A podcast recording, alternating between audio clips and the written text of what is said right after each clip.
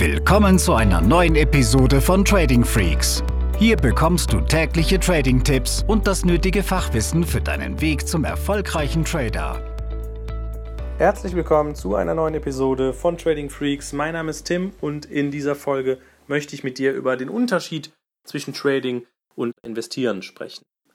Wenn ich an Investieren denke, dann fällt mir sofort Warren Buffett ein. Warren Buffett ist einer der reichsten Menschen der Welt, der es eben geschafft hat, über intelligente Aktieninvestments oder eben Beteiligungen ein unglaubliches Vermögen anzusparen. Und bei ihm kann man wunderschön beobachten, dass er aufgrund exponentiellen Wachstums eben in den letzten zehn Jahren enorm reich geworden ist. Das war natürlich auch vorher schon, aber so gehört er jetzt eben zu den Top 5 der reichsten Menschen der Welt. Warren Buffetts Credo lautet, kaufe einen Titel, der einen Wert von einem Euro hat, zu 50 Cent. Er sucht also gezielt nach unterbewerteten Aktien und macht das seit Jahrzehnten unglaublich erfolgreich. Er ist allerdings auch ein absoluter Geduldsmensch.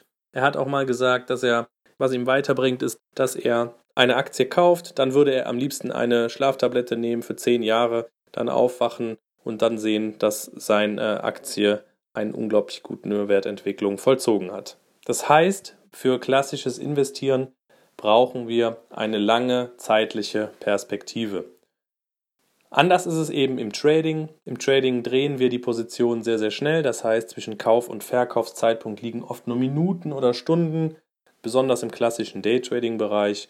Der Swing Trader hat schon mal eine Perspektive von mehreren Tagen oder Wochen. Und dementsprechend ist der erste große Unterschied eben die Zeit.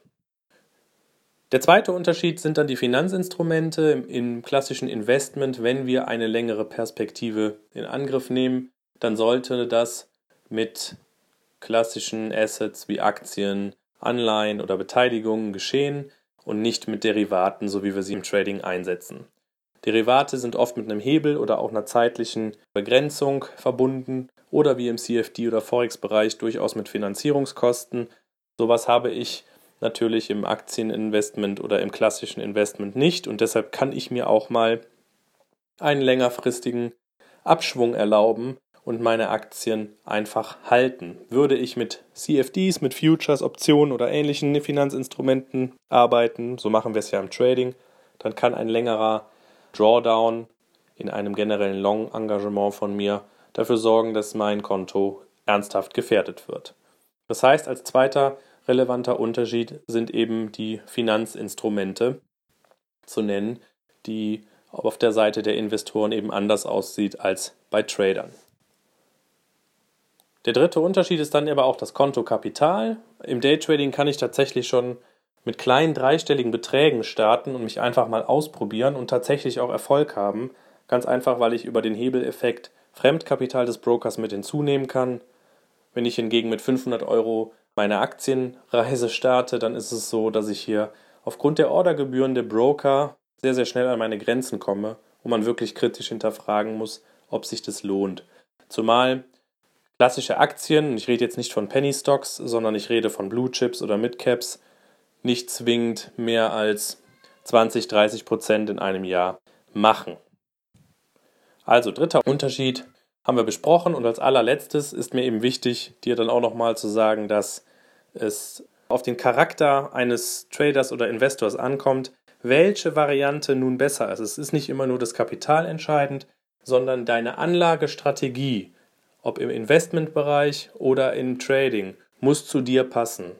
Wenn du generell ein ungeduldiger Mensch bist, dann wirst du wahrscheinlich im Kurzfrist-Trading bis hin zum Hardcore-Scalping aktiv sein, denn das ist etwas, wo Positionen sehr schnell gedreht werden und das ist überhaupt nicht verwerflich, denn es ist eben so, dass du gerade in diesem Segment auch gutes Geld verdienen kannst. Wenn es dir aber nichts ausmacht, Positionen für mehrere Wochen zu halten und du eher dir nicht den Stress des Kurzfrist-Tradings antun möchtest, dann ja, bist du vielleicht der geborene Investor. Wo du dich zurechtfindest, das kannst du einfach nur über Testen und Analysieren herausfinden. Und dabei wünsche ich dir viel Erfolg. Bis in Kürze. Diese Episode ist zu Ende. Abonniere diesen Kanal für noch mehr Trading-Tipps und schau vorbei auf tradingfreaks.com.